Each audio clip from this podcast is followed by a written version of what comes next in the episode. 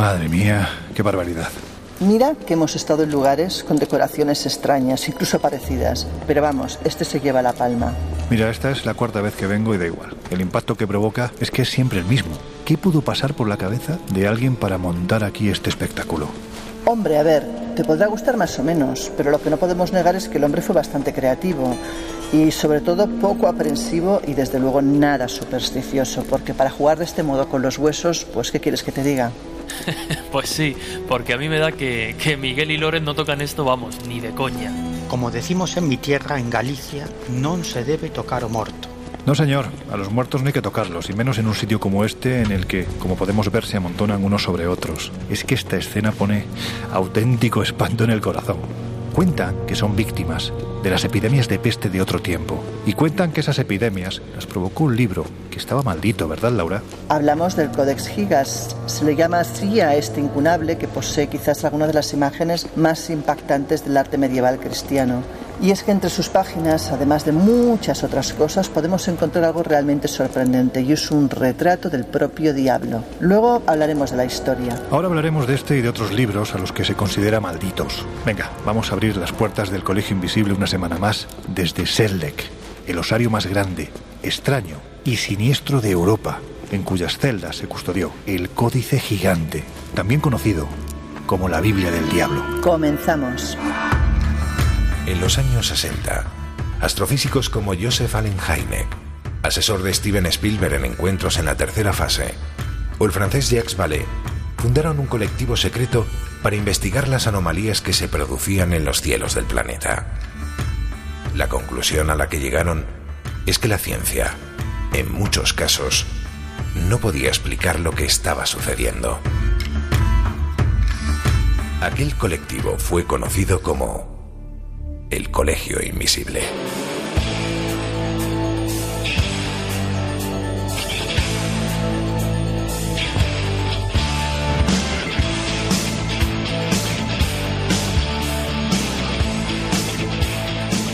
El Colegio Invisible, con Lorenzo Fernández Bueno y Laura Falcó en Onda Cero.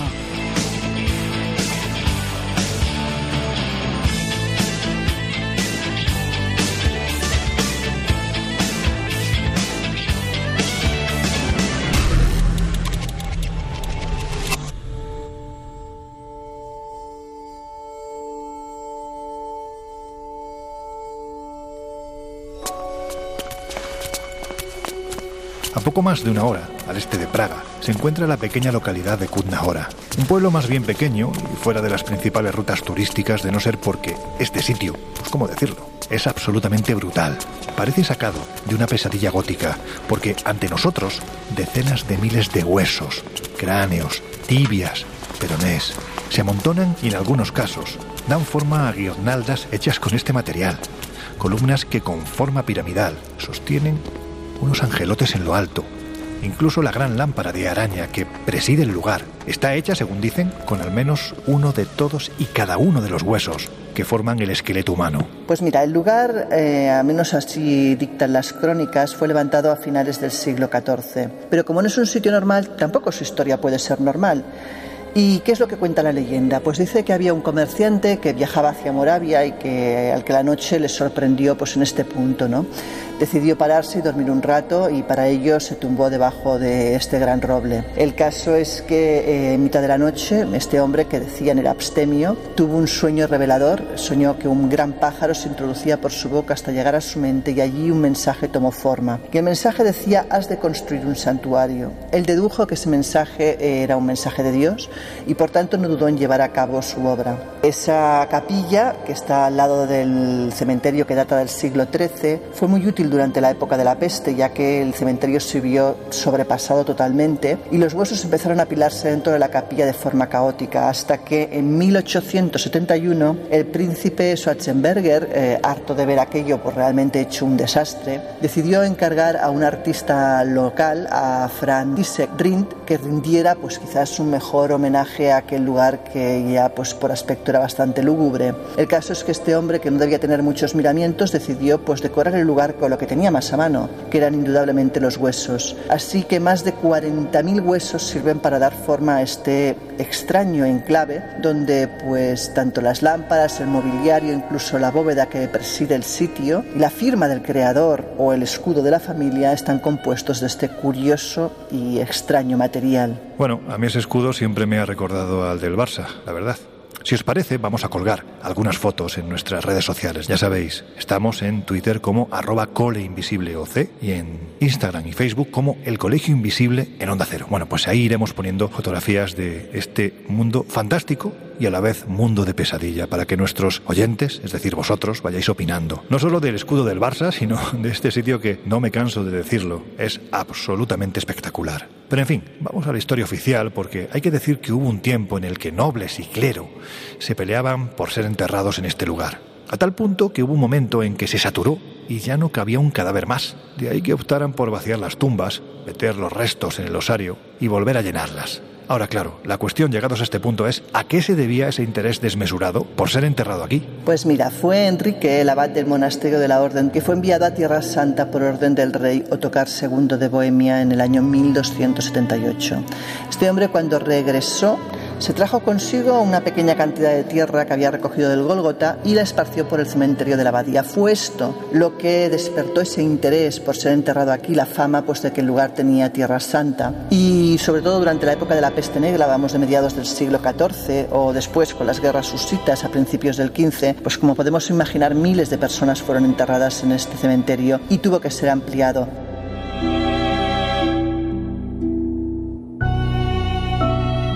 La peste negra. En el siglo XIV se extendía con rapidez por toda Europa central, acabando en poco tiempo con la vida de un tercio de la población mundial de entonces. Estamos hablando de unos 75 millones de personas. La enfermedad seguía la ruta de Crimea, donde los mongoles, que debían de ser más bestias que humanos, utilizaban los cadáveres de los apestados como una especie, vamos a decirlo así, como una especie de guerra bacteriológica, ya que los lanzaban con sus catapultas contra las murallas de Teodosia. Allí, aterrados, se defendían como podían la última comunidad de genoveses que había en estas tierras, haciendo de este modo que, una vez que volvían a su tierra, ya en Italia, la enfermedad se extendiese aún más rápido.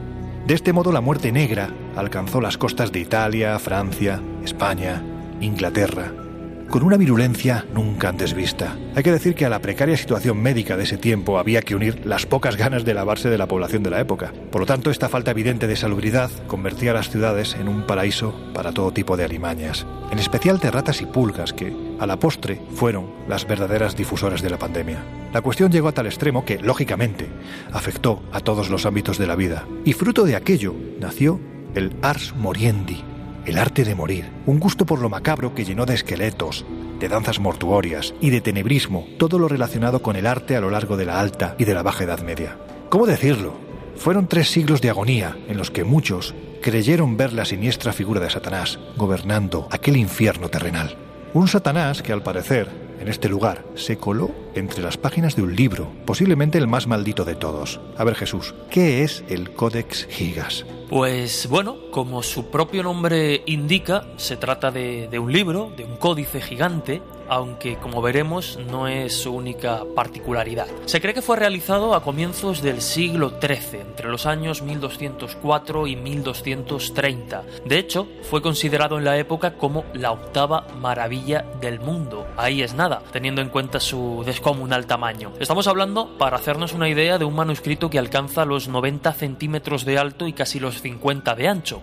Pero quizás de cara a imaginar sus dimensiones sea más útil señalar que pesa más de 70 kilos, es decir, más o menos como yo. No en vano es el manuscrito medieval más grande conocido. Y aunque no está claro quién fue su creador, existen leyendas al respecto, y bastante curiosas, por cierto. Sin embargo, sí parece claro que sus primeros propietarios fueron los monjes benedictinos del monasterio de Podlasise, tal y como se señala en el primer folio del manuscrito. Debido a la pobreza del monasterio, cabría descartar que su origen se situase entre sus muros, pero sí en algún lugar de la región de Bohemia, es decir, la actual República Checa. Como hemos señalado, debido a la pobreza del monasterio de Podlasise a finales del siglo XIII, el Codex Gigas es adquirido por el monasterio de Breznov, muy cercano a la ciudad de Praga, y a partir de ahí comienza a unir y venir para el manuscrito bastante intenso. Por ejemplo, fue incorporado por Rodolfo II, el emperador Rodolfo II, muy interesado por cierto en el ocultismo,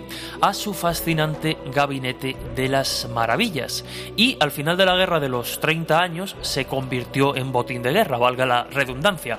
A este ir y venir del Códex hay que añadir que ya en pleno siglo XX acabaría en las dependencias del Metropolitan Museum de Nueva York hasta que el 24 de septiembre de 2004 regresa a Europa, primero a Praga y posteriormente a Estocolmo, el lugar en el que actualmente se encuentra. 89 centímetros de alto por 49 de ancho que pesa más de 70 kilos. Claro, con estas medidas no me extraña que fuese bautizado como el Códice Gigante. Pero, ¿por qué es conocido también como la Biblia del Diablo? Pues aparte de por un curioso detalle que ahora comentaremos, bastante gráfico, durante sus primeros años de existencia llegó a pensarse que este enorme manuscrito estaba maldito. Ya hemos señalado que el monasterio de Podlasise, la primera morada del Códex Gigas, no era especialmente rico. De hecho, debido a sus dificultades económicas, vendieron el manuscrito a los cistercienses de Setlec. Si los primeros se habían arruinado, los segundos se vieron azotados por una fuerte epidemia, muy probablemente la peste bubónica, que años después arrasaría Europa.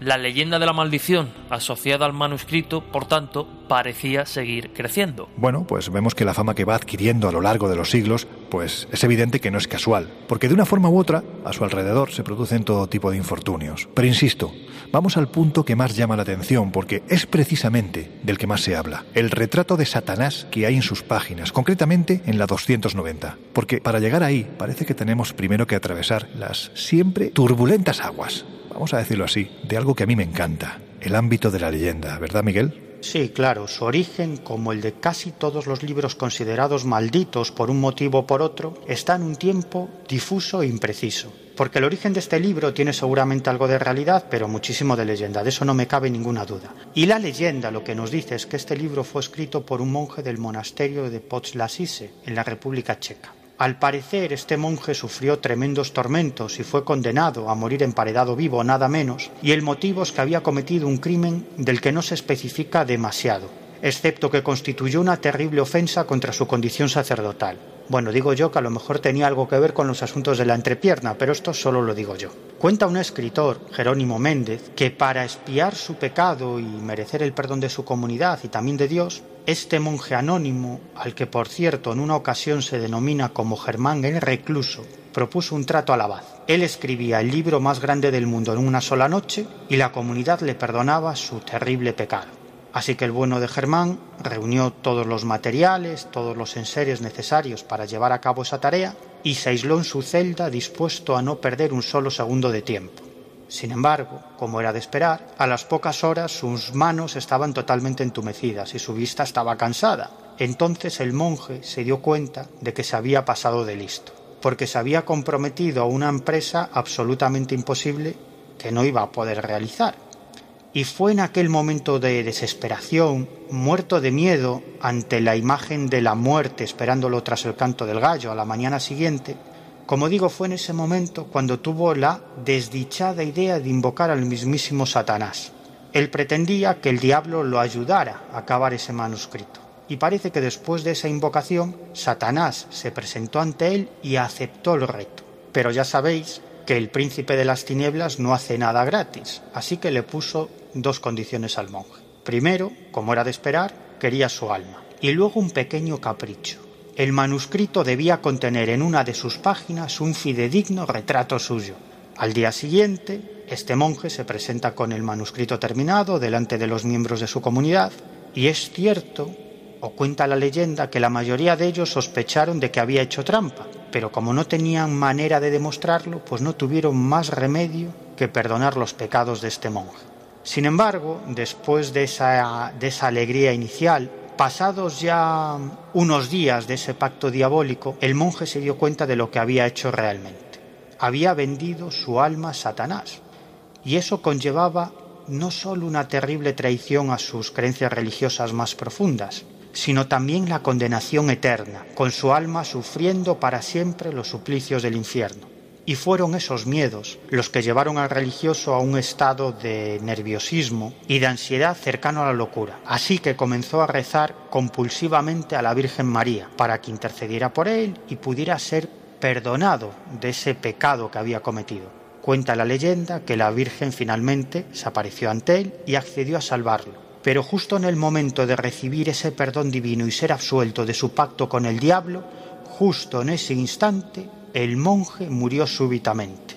Dicen que la risa de Satanás se escuchó desde lo más profundo de la verdad. Y claro, pues ahí está ese terrible retrato que ya estamos colgando en nuestras redes sociales. Repito, ya sabéis, estamos en arroba en Twitter y en Instagram y en Facebook como el Colegio Invisible en Onda Cero. Bueno, pues ahí veréis que el personaje no resulta extraño que fuese utilizado durante siglos para asustar a quienes se salían del camino establecido por la Iglesia. Y un detalle más, un detalle más que no debe de pasar desapercibido. Lo que ha sorprendido a investigadores como Jerónimo Méndez, que es posiblemente una de las personas que más ha estudiado el Codex Gigas, es que la caligrafía del manuscrito se mantiene constante y prácticamente inalterada a lo largo de todo el texto, como si verdaderamente hubiera sido escrita y de manera absolutamente mecánica en un lapso de tiempo indeterminado, pero aparentemente breve. ¿Estamos hablando quizás de la noche en la que Germán el recluso vendió su alma al diablo?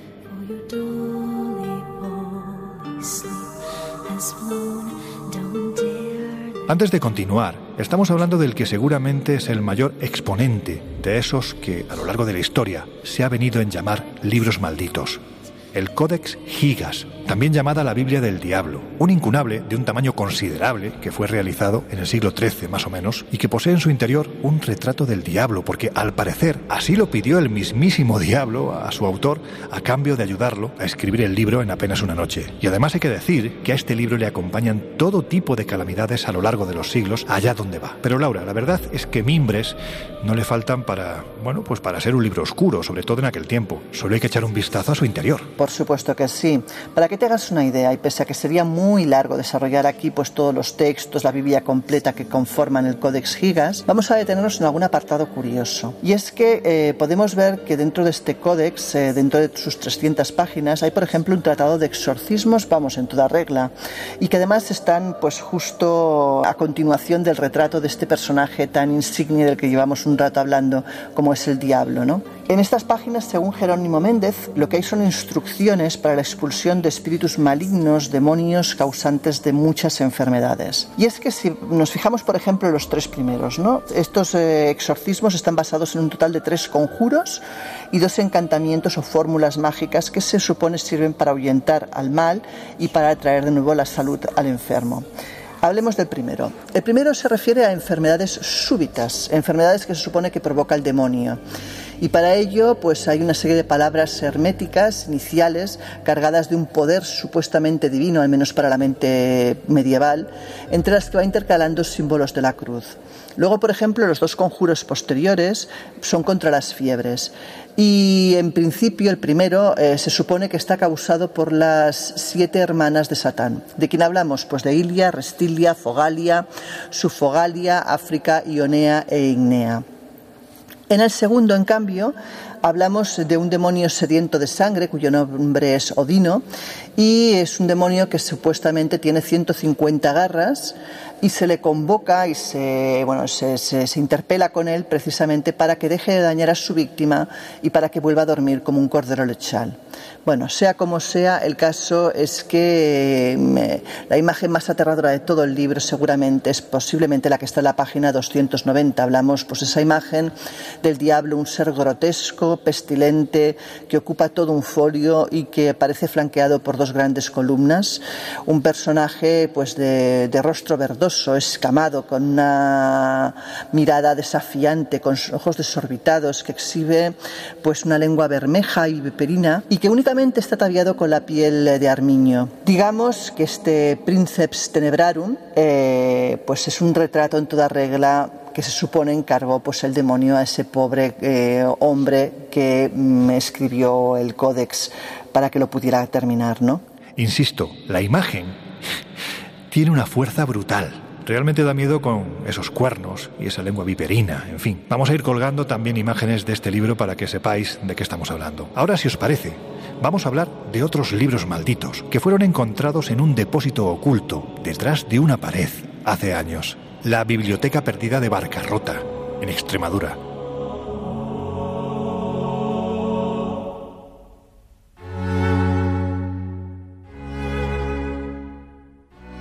Pero antes de continuar, la verdad es que estamos pasando un poco por encima el lugar donde nos encontramos. A ver vosotros, que sois gente con una capacidad y una cualidad descriptiva brutal, ¿cómo diríais que es el osario de Sedlec? ¿Qué sensaciones tenéis en un sitio como este? Hombre, lo primero que se me viene a la cabeza es la palabra macabro, aunque he de confesar que tiene cierto encanto y un extraño magnetismo. Ver cómo se han realizado al detalle determinadas piezas con huesos humanos como único material llama bastante la, la atención, ¿no? Y como decía Laura al principio, hay que ser bastante creativo. La lámpara, por ejemplo, que contiene al menos, al menos cada uno de los huesos que componen un cuerpo humano o el propio escudo de armas de los Schwarzenberg, pues llama, llama bastante la atención. Además, recuerdo que, que la primera vez que lo visité me llamó bastante la, la, atención el reducido tamaño de la capilla, porque yo por las fotos y demás pensé que sería más grande, pero, pero no, en ese sentido, para, para mi gusto me, me, lo encontré algo más, más pequeñito. Podríamos decir, para quien no sea demasiado aprensivo, que es, pues no sé, acogedor. A mí, insisto, me genera sobre todo impresión y curiosidad. Pero más allá de eso, en lugares como este, pues yo agradezco enormemente ser un canto rodado para, para sentir cosas extrañas, porque desde luego aquí eh, es el lugar idóneo. Yo te diría que el lugar es cuanto menos sorprendente y lo que es evidente es que un sitio así no puede dejar a nadie indiferente que provoca posiblemente una amalgama de sensaciones que van desde lo más grotesco a lo más fascinante. Yo creo que un lugar así hay que verlo además con los propios ojos, no basta con verlo en fotografía, no es lo mismo. Pues fijaos, para mí es como ese escenario en el que según cae la tarde, en cualquier momento, se va a producir una convención vampírica al estilo de las que congrega el Gran Lestat en las catacumbas de París es que el sitio es brutal, gótico, oscuro, pero a la vez tiene un punto tremendamente atrayente. En fin, vamos a lo dicho, la biblioteca de Barcarrota. Jesús, ¿qué es y cómo se descubre? Bueno, pues como muchos grandes descubrimientos, de casualidad. Además, un descubrimiento relativamente reciente, ya que tiene lugar eh, a finales del siglo XX, en 1992, concretamente en el municipio que da nombre a la localidad, Barcarrota, en la provincia de, de Badajoz. Durante las obras en una antigua casa, propiedad de Antonia Ascensión Saavedra, los encargados se encontraron ocultos en un doble fondo y protegidos con paja 10 libros, impresos y manuscritos, pertenecientes a la primera mitad del siglo XVI, junto con la particularidad de ir acompañados de un pequeño amuleto. Si echamos cuentas, cuando los libros salen de nuevo a la luz, habían pasado más de 400 años desde que fueran ocultos. De hecho, la paja en la que fueron encontrados revela la intención de quien los ocultó de que los libros se conservasen con el paso del tiempo. Pero ¿Qué tipo de libros aparecieron? Pues entre todos ellos se encontraba una edición única del Lazarillo de Tormes, conocida desde entonces como el Lazarillo de Barcarrota, y además, y ahora viene lo, lo interesante, se acompañaba de otros libros, otras obras muy distintas. Por ejemplo, un manuscrito italiano de contenido sexual, un tratado de exorcismos, un ejemplar de la oración de la emparedada portuguesa, un tratado de quiromancia, una obra de Erasmo de Rotterdam. Ahora iremos al valor que tiene, porque aparte del lazarillo hay otra pieza, otra pieza mágica que es única en su género. Entre otras cosas porque de ese tiempo no nos han llegado más. Pero lo primero, ¿quién escondió estos libros y por qué? Buena pregunta, ya que quien los escondió y los motivos que lo llevaron a ello hacen de esta una historia más propia de una novela de intriga que de un hallazgo casual. Para responderla hay que viajar en el tiempo, hay que viajar al momento en que fueron escondidos los libros y eso pues nos devuelve a una época en la que determinados libros eran considerados prohibidos, ya que su contenido pues atentaba contra los preceptos de la Santa Madre Iglesia. Su nombre, el nombre de quien los escondió, era Francisco de Peñaranda, un médico judeoconverso natural de Llerena, a unos 100 kilómetros de la localidad de, de Barcarrota, Y allí, en Llerena, el número de judíos pues fue bastante elevado, por tanto, se implantó un tribunal de la Inquisición. Al inicio de la persecución a la que se vieron sometidos eh, los, judíos, en este caso, Peñaranda decidió trasladarse a Olivenza, otro pueblecito a unos 36 kilómetros de, de Barcarrota, además perteneciente al reino de, Portugal por aquel entonces, en la que bueno, pues existía una numerosa comunidad judía y donde la actividad inquisitorial pues era más benevolente, más permisiva. Pero antes, y por temor a ser detenido en posesión de estos libros prohibidos, decidió esconderlos tras una tapia en su casa de Barcarrota. Ya en Olivenza, eh, Peñaranda ejerció su profesión y alquiló una casa propiedad de la Santa Casa de Misericordia, una institución para la que, bueno, pues probablemente trabajó. Jamás pudo volver a por los libros a Barcarrota, ¿Y quién le iba a decir a él, cuando ocultaba estos textos únicos, que en 1995 la Junta de Extremadura adquiriría la biblioteca de, Barcarrota, ¿no? convertida ya en un símbolo cultural de, de, la región y que desde entonces quedaría protegida ya no de los brazos de la Inquisición, sino más bien de los coleccionistas privados que han mostrado bastante interés por estos libros en la biblioteca de Extremadura como uno de sus tesoros más preciados. La historia es propia de una película, pero, pero ocurrió. Mirad, yo tuve la oportunidad de conocer eh, este caso cuando realizaba uno de los reportajes para la serie Rastreadores de Misterios allá por el año 2012. Ya ha llovido un poquito. Bueno, pues justo cuando se cumplían los 20 años del descubrimiento, fuimos para allá y si algo me llamó la atención, por un lado fue el bibliotecario municipal, mi querido amigo Juanma González, que es un enamorado absoluto de este asunto, que me dijo que un senador de Estados Unidos había querido comprar el Lazarillo, el Lazarillo de Barcarrota, por más de un millón de dólares. Bueno, pues si hubo otra cosa que me llamó poderosamente la atención, fue una pieza que nos enseñó. Apenas un papel, eso sí, un papel lleno de símbolos.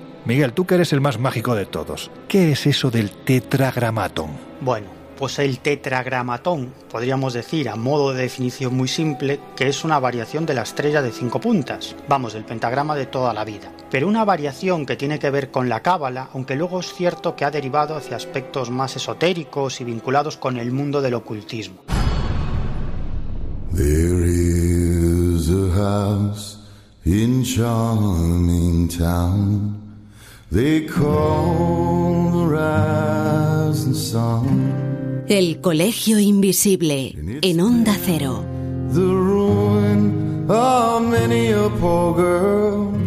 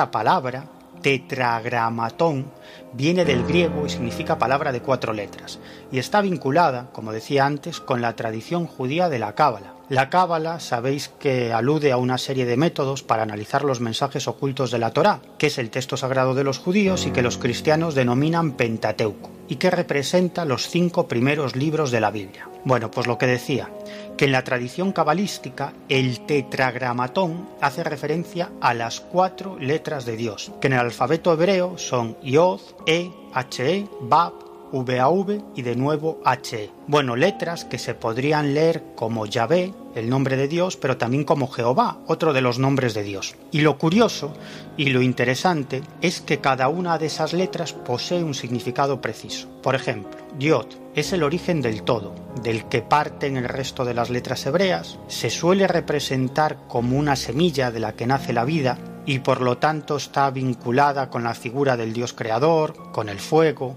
con la luz y en definitiva con el aspecto masculino de la realidad. E, H, se vincula con la feminidad, así que junto a Yod forman un todo completo.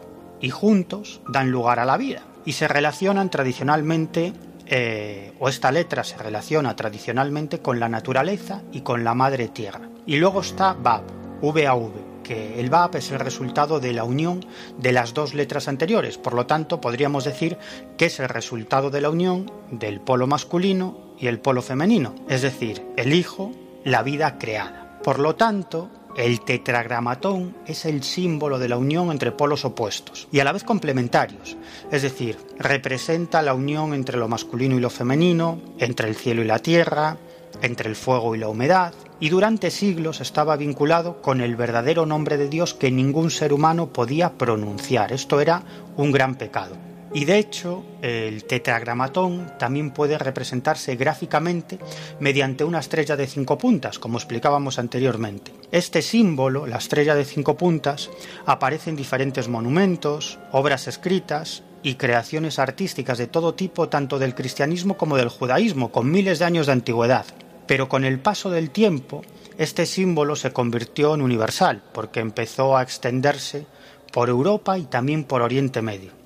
De todos modos, hay historiadores que defienden que este símbolo es muy anterior incluso al nacimiento del judaísmo. Piensan que es un símbolo pagano, cuyo origen se pierde en la noche de los tiempos, y que las cinco puntas de la estrella se relacionan en realidad con los cinco elementos de los que consta la existencia, según creían muchas de las antiguas culturas, es decir, la tierra, el aire, el fuego, el agua y también el espíritu, es decir, esos cinco elementos que daban forma a la realidad.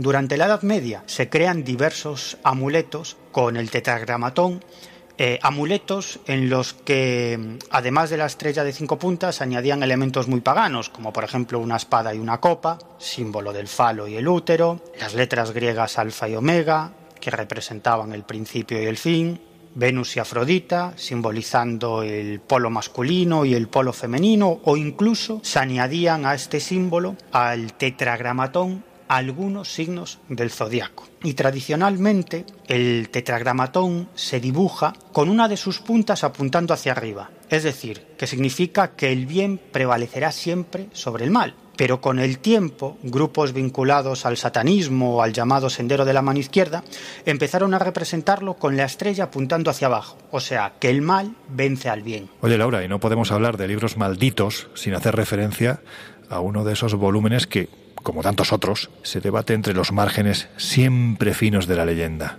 el Necronomicon. A ver, cuéntanos, ¿de qué estamos hablando? El Necronomicon eh, es descrito como un libro de saberes arcanos, de magia ritual, cuya lectura teóricamente provocaba locura, incluso la muerte. Este libro aparece reflejado en los cuartos de Lovecraft, incluso en muchos de sus continuadores, y pues habla como si fuera un registro de fórmulas olvidadas que permiten contactar con entidades sobrenaturales de inmensísimo poder a los cuales denominan los antiguos. Realmente es un libro que no ha existido, es un libro inventado, pero que se llegó a pensar llegó a engañar a muchos pensando que existían. Este libro aparece en muchos de sus escritos y en esos escritos, además, él también cita otros libros de magia, algunos existentes y otros no. Habla, por ejemplo, del Deber Mis Mysteries, sobre los misterios del gusano, o Le Culte du Ghoul, el culto de, los gules, atribuido, por ejemplo, al conde de Erlet. de hecho, en 1927, Lovecraft decidió escribir una nota sobre la verdadera autoría del Necromicon y de la historia de sus traducciones, un poco argumentando esa realidad sobre este libro. Y este libro fue publicado en 1938 tras su muerte. El título al que responde es La historia del Necromicon. Bueno, según este libro, dice que la obra realmente eh, tiene un título original escrito en árabe, Kitab al-Azif, que significa el rumor de los insectos de la noche. Y esto es porque, según el folclore arábigo, se atribuye a los demonios, eh, pues a los demonios nocturnos, a los dijins o a los gules el haber escrito el libro. Lovecraft eh, intenta hacer verosímil este libro bajo varios prismas, ¿no? Desde, por ejemplo, hablando de que parte de sus compiladores son personajes reales que existieron, como por ejemplo un erudito iraní o árabe que existió realmente, al cual cita, que es Ibn Kaliak, pero también, por ejemplo, argumentando pues, que en el año 950 fue traducido al griego por eh, Theodorus eh, Piletas, también que de ahí viene su nombre, el Necromicon, que tuvo una rápida difusión entre filósofos y grandes hombres de ciencia en la Baja Edad También habla de que hubo sucesos horrendos vinculados al libro que hizo que la Iglesia Católica lo condenara en el año 1050 e incluso que en el año 1228 Olaus Bormius tradujo el libro al latín y que esa es la versión que ha sobrevivido porque desde luego los originales griegos y árabes de la obra se creen totalmente perdidos. Lovecraft dice que a pesar de la persecución que sufrió el libro, eh, se realizaron distintas impresiones en España y en Alemania durante los siglos XVII, sobre todo durante el siglo XVII. Y dice que se conservan cuatro copias completas del libro. Una en la biblioteca de Winterberg, eh, en la Universidad de Harvard, dentro de una caja fuerte, hablamos de una copia del siglo XV, otra la Biblioteca Nacional de París, otra que es totalmente ficticia, la Universidad de Miskatonic, eh, que es una universidad inexistente, en una ciudad inexistente, la de Arkham, y otra en la Universidad de Buenos Aires, en Argentina. Bueno, logró realmente engañar a la gente. De hecho, hubo gente que dedicó parte de su vida a buscar este libro. Eh, le dio ese halo de prohibido, de peligroso, que yo creo que fascina, ¿no? Siempre. Y, pensemos que incluso, por ejemplo, eh, ha habido noticias que han aparecido relacionadas a este libro, noticias falsas y delirantes, pero que han hecho que gente lo buscara. Hablamos, por ejemplo, de un anuncio que apareció durante 1962 en una publicación del Antiquarian Bookmark y decía lo siguiente, rezaba lo siguiente el libro. Necromicon, España 1647, encuadernado en piel algo arañada, descolorida, por lo demás buen estado. Numerosísimos grabaditos de madera, signos y símbolos místicos. Parece un tratado en latín de magia ceremonial, ex libris. Sello en guardas indica procede de Biblioteca Universidad Misatonic, mejor postor. Bueno, pues imaginaros hasta dónde llegó la broma. Hubo gente realmente que además eh, llegó pues a añadir todavía más sorna a este engaño, ¿no? Por ejemplo, podemos decir que hay una leyenda urbana que dice que José Luis Borges, quien no tenía precisamente una opinión muy positiva de Lovecraft, decidió crear una ficha sobre el libro en la Biblioteca Nacional de Argentina. Fuese como fuese, el Necromicon eh, pues ha tenido mucha fama, la verdad. Pues mirad, para mí uno de los libros más alucinantes que hay, porque incluso hoy día es utilizado por brujos, por hechiceros, por chamanes. Bueno, lo hemos comprobado en pleno siglo XXI en mercados como el de Sonora en México, en el que ya estuvimos, o en los Andes peruanos, o en las selvas del Amazonas, se sigue utilizando. Bueno, pues ese es el libro de San Cipriano, y como tengo un amigo que tiene uno, uno que fue utilizado para hacer el bien y también para hacer el mal, en ritos de hechicería, precisamente en Perú. Le mandé un WhatsApp para que me contara qué era esto. Es Juan José Revenga, nuestro explorador favorito, y bueno, pues ahora os pongo lo que me contó sobre uno de los libros más mágicos de la historia. Repito, el libro de San Cipriano. Estamos hablando del libro de cabecera de todos los brujos, magos y hechiceros desde hace muchos cientos de años.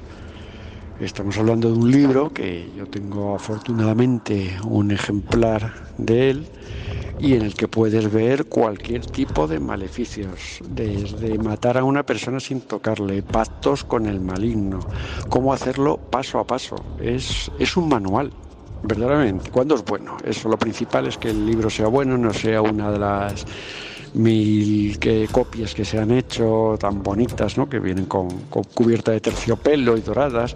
No, un libro auténtico de brujería. el libro de San Cipriano, yo te digo, y tú lo sabes, que da miedo tenerlo en la mano. Cuando lo tienes en la mano y empiezas a leer un poco los conjuros, el poder y lo que se puede hacer con él.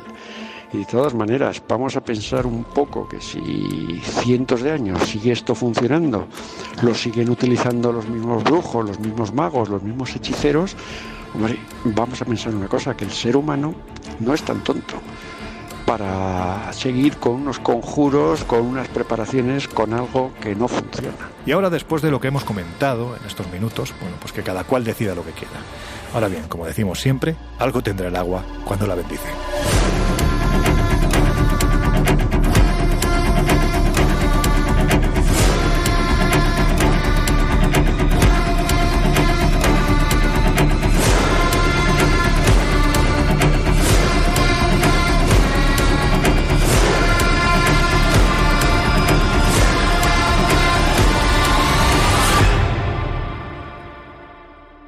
Del Colegio Invisible, en Onda Cero.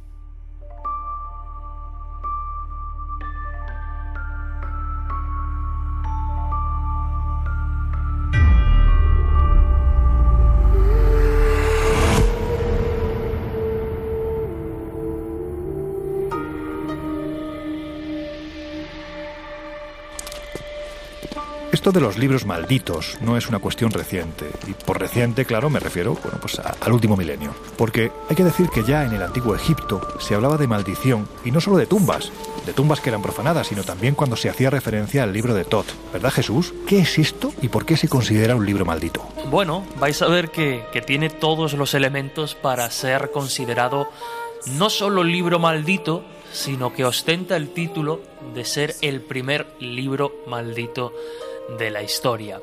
Como su propio nombre indica, se atribuye su autoría al dios egipcio Tot y su contenido sería nada más y nada menos que un compendio de toda la sabiduría del universo. Recordemos que el dios Tot ha sido representado habitualmente con cabeza de ibis o de babuino e instrumentos de escritura en las manos. La mitología egipcia, y en concreto este personaje, es rica, desde luego, pero quedémonos con que era considerado el creador de la escritura.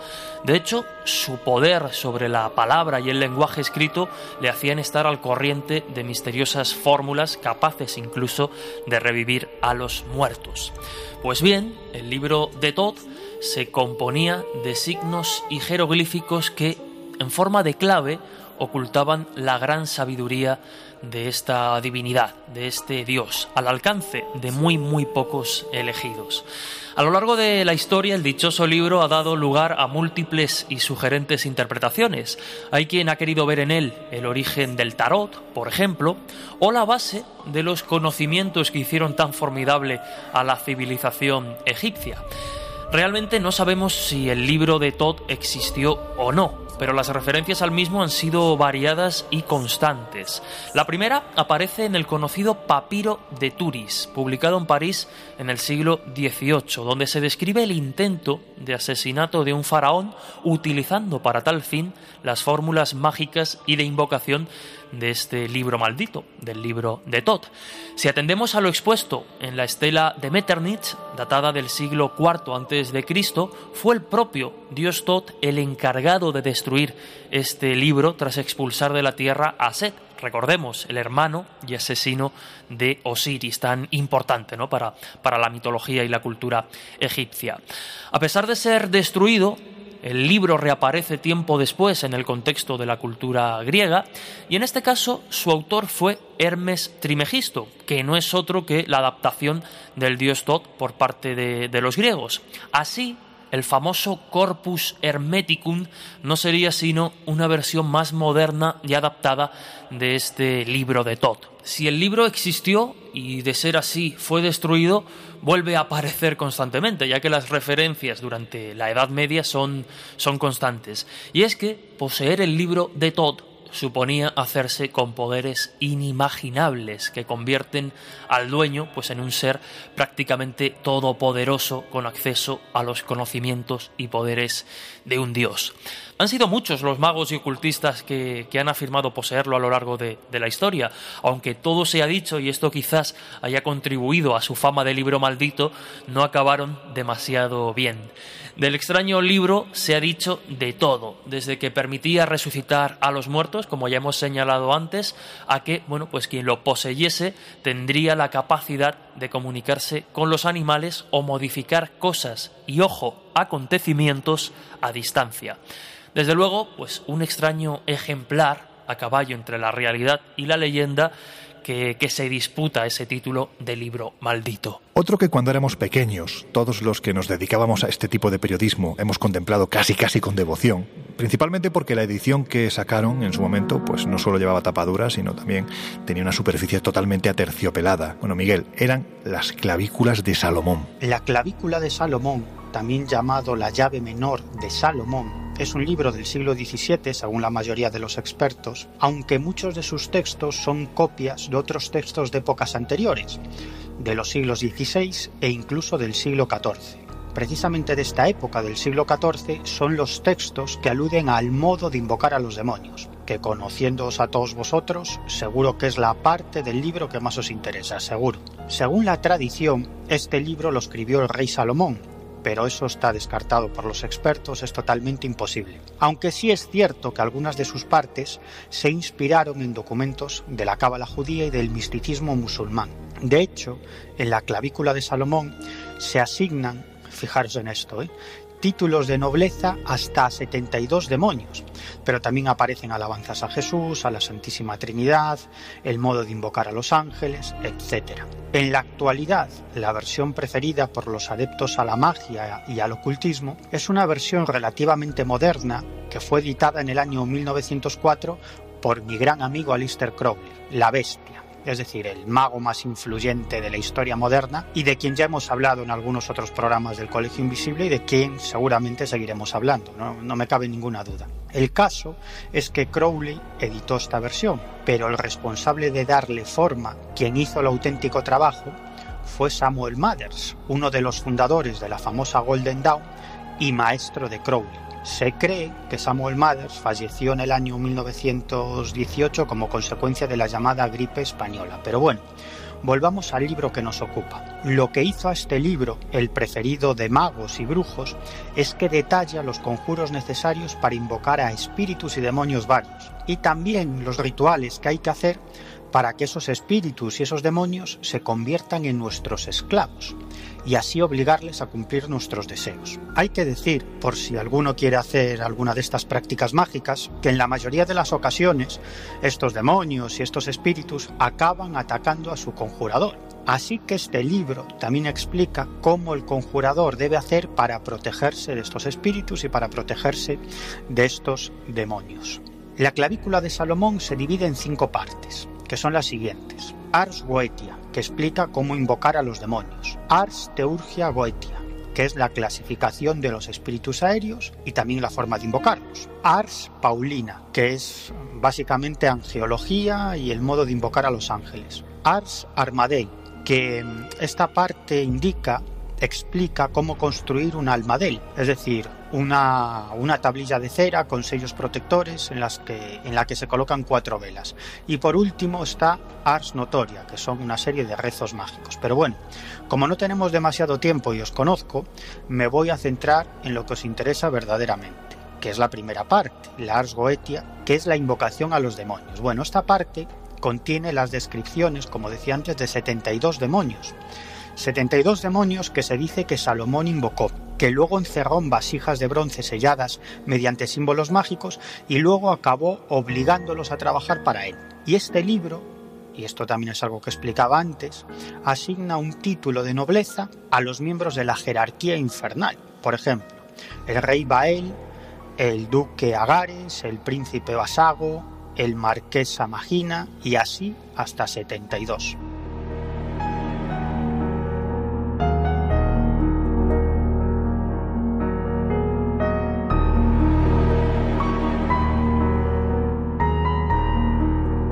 El Colegio Invisible en Onda Cero.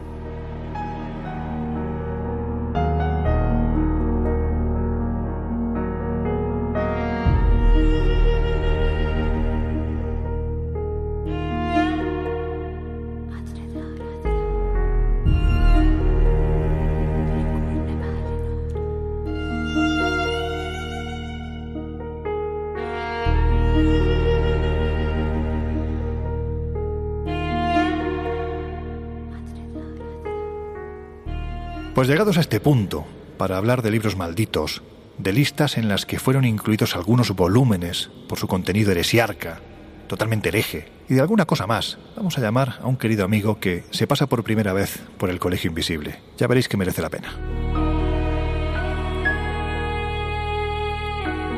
Reconozco que tengo debilidad por el periodista y escritor que ya tenemos al otro lado del teléfono. Durante años he disfrutado de tenerlo a mi lado, trabajando codo con codo en el día a día de la revista Enigmas y después, tras la fusión con Año Cero. Es autor de obras como La Orden Negra, Los Magos de la Guerra, o el que fuera su primer libro, Historia Oculta del Quijote, y otros libros malditos. Óscar Herradón, querido mío, ¿cómo estás? Muy buenas, Lorenzo. Hola, Oscar. Un verdadero placer y un honor que estés con nosotros esta semana. Hola, Laura. Un placer estar con vosotros. Oye, Oscar, estamos hablando de un tema que, que, bueno, que tú has investigado y además en su momento, pues escribiste un libro, tu primer libro, eh, que giraba alrededor de la figura de Cervantes, pero también de los libros malditos. Vamos a ver, desde tu punto de vista, ¿qué características debía de tener para ser considerado así? Bueno, está claro que, se ha tildado de malditos a muchos libros que, no tenían ningún poder especial, simplemente porque les acompañaba una, leyenda, ¿no? Desde hacía siglos. Pero lo cierto es que, bueno, si queremos definir, eh, Loren, qué sería un libro maldito, pues yo creo que sería un libro cuyo contenido puede ser eh, peligroso para los profanos, por eso se, se, teme su contenido y por eso se prohíbe, por un lado, o por otro que pueda contener, pues incluso lo que vienen siendo profecías, eh, una serie de contenidos eh, que en cierto momento han estado prohibidos, pues, por ejemplo, los libros que, prohibió la, Santa Inquisición, pero que también prohibieron los, protestantes, que han prohibido otras religiones. Todo libro que en algún momento es censurado categóricamente puede ser considerado un libro prohibido, un libro maldito, ¿no?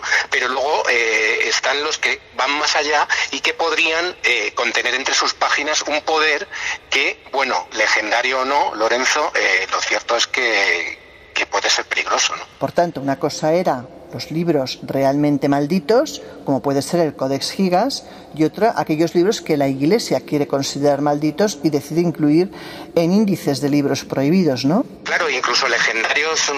Yo, por ejemplo, en el, trabajo que comentas, que comentaste antes, pues incluí algunos libros legendarios también porque les, atribu desde antiguo le han les han atribuido un poder eh, sobrenatural, un, poder que de ser desvelado, pues eh, sería muy peligroso si no estaba en, en, buenas manos, ¿no? Hablo del libro de Tot, de, las clavículas de Salomón, no las falsificaciones posteriores medievales, sino supuestamente los escritos que plasmó el rey mago por excelencia, ¿no? El, el, el, que mandó construir el templo, el rey Salomón.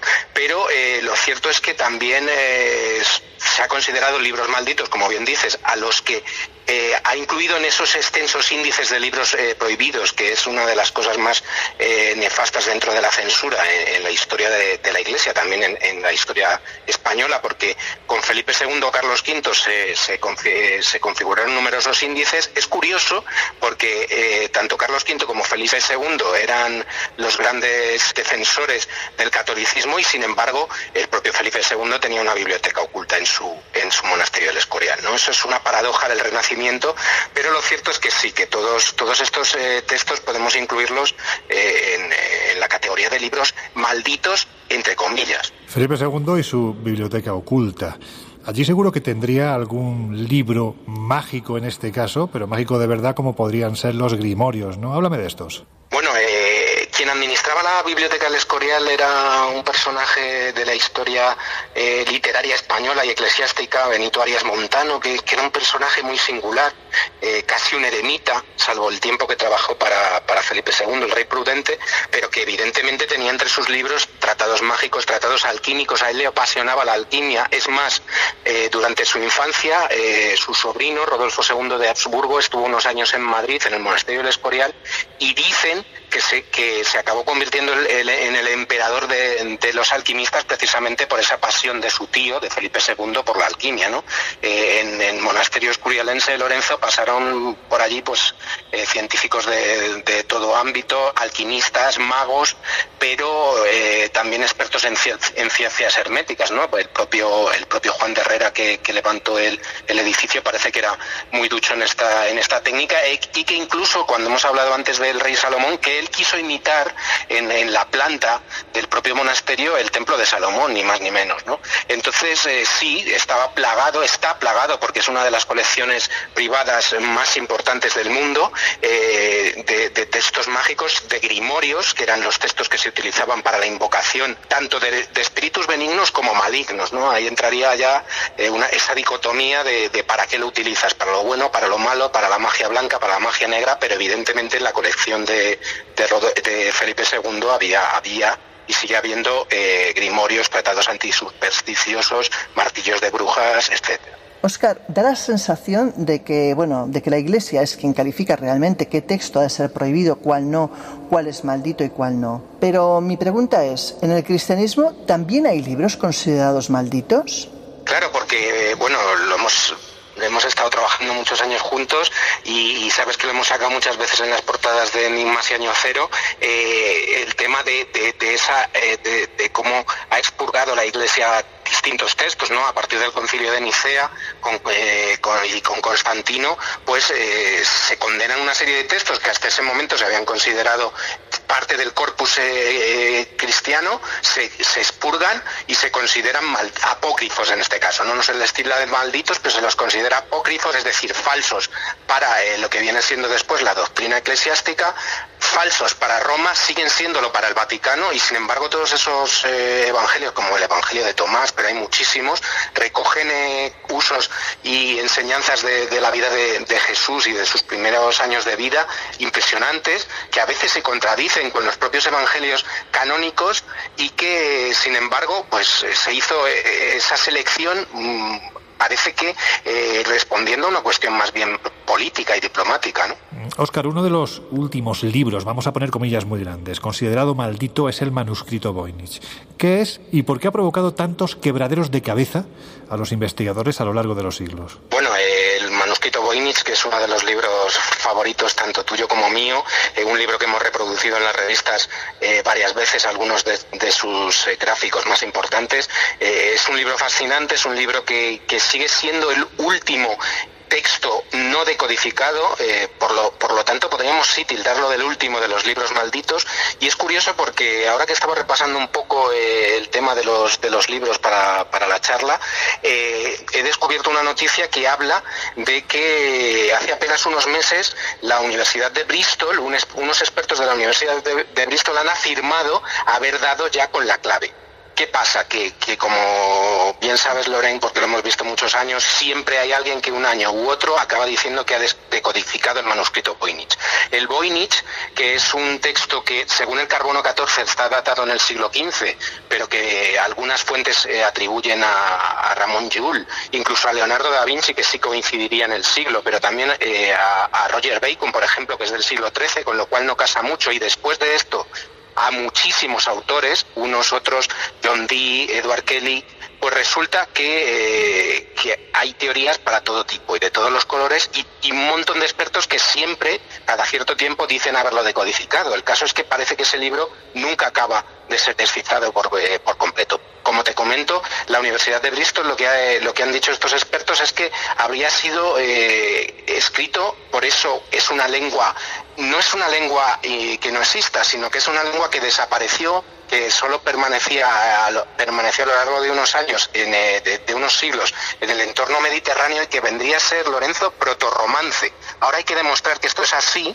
y que realmente eh, eh, esa es la razón por la que luego se perdió el significado de este libro. Pero a mí me cuesta creer mucho que, el protorromance se haya descubierto ahora después de 100 años investigando este texto, ¿no? A mí me parece que, que bueno, que el enigma sigue abierto y que el manuscrito Voynich sigue conteniendo numerosos secretos en su interior, de eso no cabe duda. Pero claro, si dices que el libro no ha conseguido, no ha sido todavía traducido, entonces no se sabe qué es lo que contiene. Exactamente, salvo que esta última investigación, por lo que he podido leer en, los informes que, ha emitido este grupo de expertos, están decodificando algunas frases supuestamente porque afirman que, se, que, corresponde el protorromance. Pero vamos, como el protorromance es una lengua también que se perdió, ahora mismo no se ha descubierto eh, cuál es su verdadero contenido, si es cierto que es protorromance, que vuelvo a decirte que insistir en que eh, no se ha demostrado del todo, porque otras veces se han dicho otra serie de cosas también que luego se han resultado erróneas. ¿no?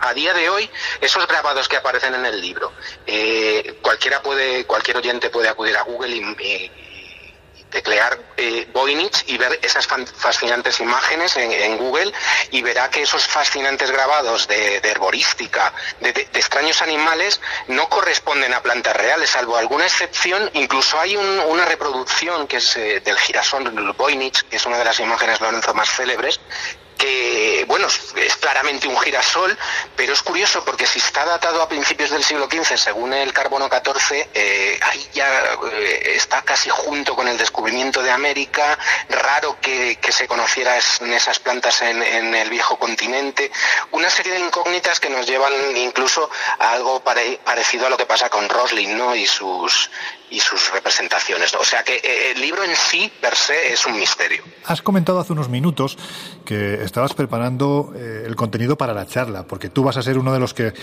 vas a estar en esas jornadas de enigmas y ocultismo nazi que se va a celebrar el fin de semana del 13 de junio. Se va a celebrar, evidentemente, a raíz de la situación en la que nos encontramos, se va a celebrar online, pero bueno, vas a estar hablando de uno de los temas que más sabes, Oscar, porque tú eso lo has investigado, es que desde que te conozco y te conozco, desde que eras muy pequeñito, llevas metido en la investigación de todo lo que tiene que ver con el ocultismo y esa, esa historia, ¿no? Esa, esa parte de la historia del mundo de la Segunda Guerra Mundial y especialmente del régimen nazi. Estamos eh, en 75 aniversario de uno de los hechos más trágicos del mundo, en una situación muy curiosa, que es en una situación trágica que hace muchas décadas que el mundo tampoco vive, ¿no? Al menos el mundo más desarrollado y que parecía que estaba preparado para todo y ha evidenciado que no Lorenzo, entonces sí, evidentemente me estoy eh, dando un repaso para hablar con nuestros seguidores de todo ese fascinante mundo del Tercer Reich y de, y de los magos de la guerra, eh, donde entran en juego pues personajes fascinantes como Erin Jan Hanussen, el propio Crowley,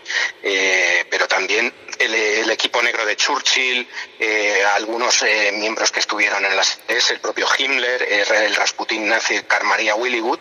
Entonces, esas serán algunos de los temas que abordaremos o que abordaré en este caso en, estas conferencias online que por desgracia no hemos podido, no vamos a poder estar con las personas físicamente, pero bueno, espero que eso se posponga y podamos hacerlo más adelante porque seguro que va a ser fascinante. Pero van a poder estar virtualmente y también preguntar a través de nuestras diferentes redes sociales. Así que ahí estaremos. Si queréis más datos, lo tenéis en viajesprisma.com y también, por supuesto, en nuestro espacio digital, espaciomisterio.com.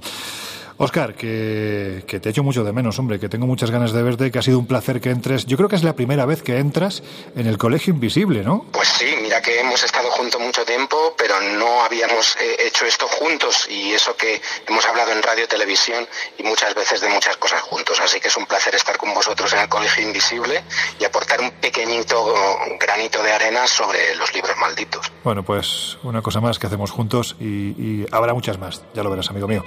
Que ya está, que no nos veremos el día, el fin de semana del 13 de junio, pero bueno, virtualmente nos daremos un abrazo y a ver si hay oportunidad de que nos encontremos de nuevo pronto y ese abrazo se convierta en un abrazo, pues como siempre, ¿no? Fuerte y, y con alguna cerveza por medio. Seguro que será así. Un fuerte abrazo a todos vosotros. Hasta pronto, adiós, adiós.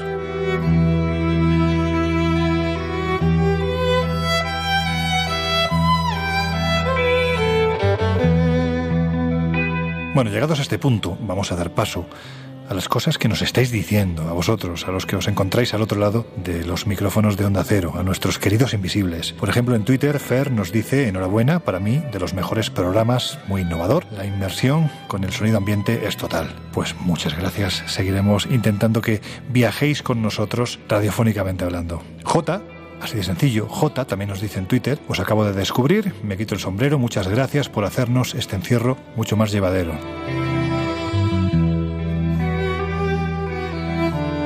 Javier Sirven, también en Twitter, nos dice quién me lo iba a decir que de un programa de misterio me gustaran tanto sus canciones tan bonitas y, como no, su contenido. Pues muchas gracias, Javier, porque intentamos que en este viaje la música sea casi, casi tan importante como, como el contenido.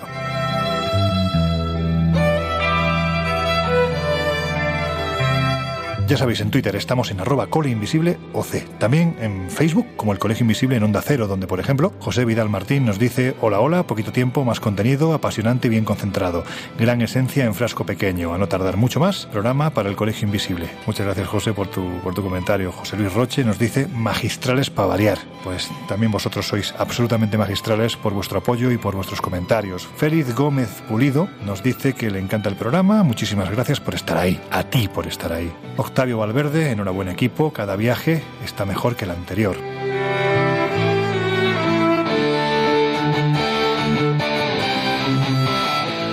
Darkman también nos comenta, muy buen programa, saludos. Pues muy buen oyente Darman, que es uno de nuestros veteranos desde la etapa Onda Cero y también de otras etapas anteriores. Alberto Teo nos dice, me encanta vuestro programa, me hace viajar en el tiempo hasta los orígenes de turno de noche. ¡Wow! Esto es un halago enorme que este equipo se lo toma en su justa medida, porque no sé si nos lo merecemos. Turno de Noche fue un programa veterano de esta casa, en Onda Cero, que dirigió y presentó uno de nuestros maestros más queridos, Juan Antonio Cebrián, que posteriormente dirigiría y presentaría la ya mítica Rosa de los Vientos. Así que, lo dicho, agradecidos y lo tomamos en su justa medida.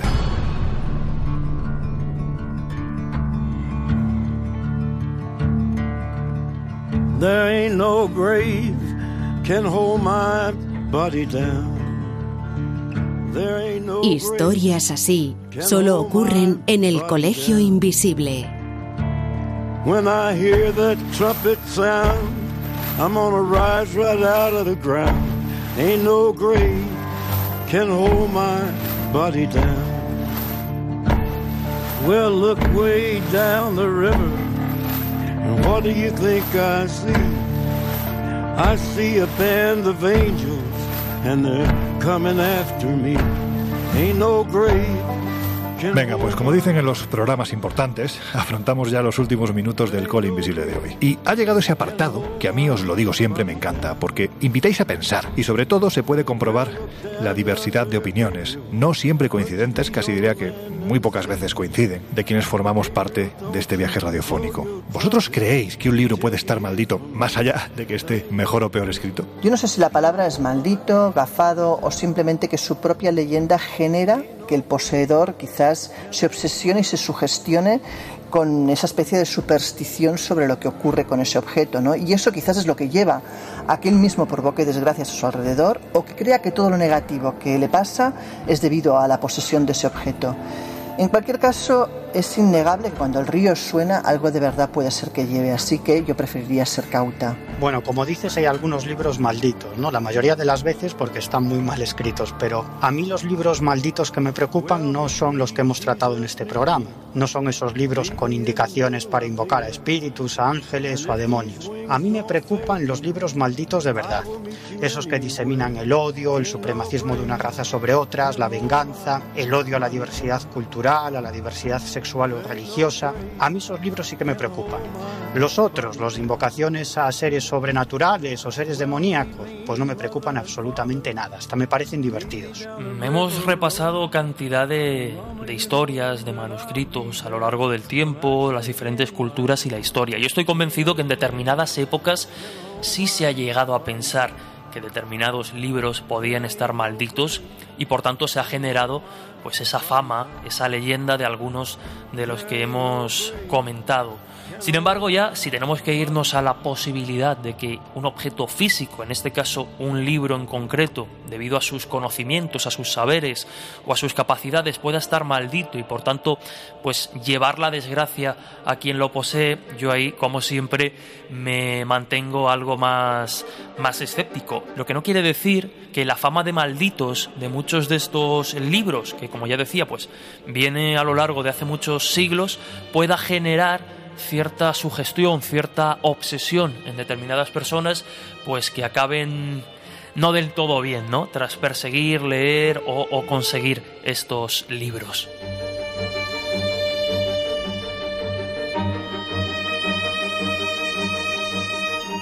Bueno chicos, pues yo creo que llegados a este punto, antes de cerrar las puertas del Colegio Invisible por hoy, por siete días, ya sabéis que nos podéis encontrar en el kiosco físico y también en el kiosco digital con la revista Año Cero Enigmas. 116 páginas de aventura, de periodismo, de entrevistas, de reportajes, de misterio en definitiva. Y también nos podéis encontrar en nuestros medios digitales, por ejemplo, en espaciomisterio.com o también en viajesprisma.com, donde por cierto estamos colgando no solo los próximos viajes que vamos a hacer, sino también los eventos, eventos online como el primer congreso o las primeras jornadas online que vamos a celebrar el fin de semana del 13 de junio, las primeras jornadas de esoterismo, de ocultismo nazi, os aseguro que con los primeros espadas. Ya sabéis, toda la información en viajesprisma.com.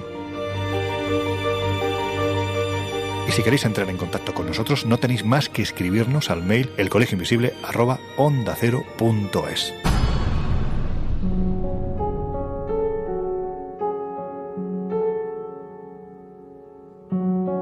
Un libro, por definición, jamás debería de estar maldito, porque detrás de un libro hay inquietudes, curiosidad, ganas de compartir y sobre todo, mucho esfuerzo. Si un libro está maldito es porque aquellos que así lo consideran ven una clara amenaza en su contenido. Y eso se traduce en el miedo que desde siempre ha caracterizado al ser humano, a la hora de admitir la opinión contraria, a la hora de no ver una agresión en aquello que, por distintos motivos, es precisamente distinto a nosotros, a lo que pensamos y a lo que representamos.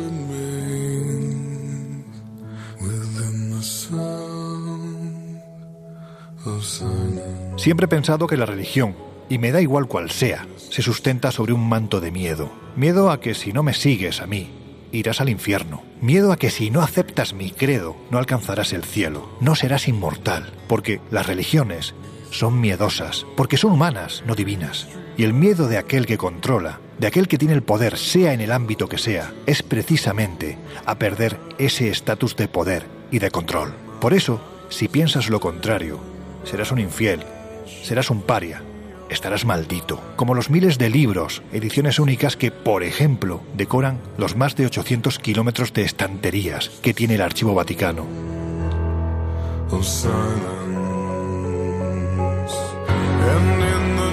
Al fin y al cabo, la información es poder, y si no puedo con mi enemigo, porque mi enemigo son ideas intangibles que recorren las páginas de los libros, me uno a él, o en todo caso, me apropio de él para que nadie caiga en la tentación de pensar.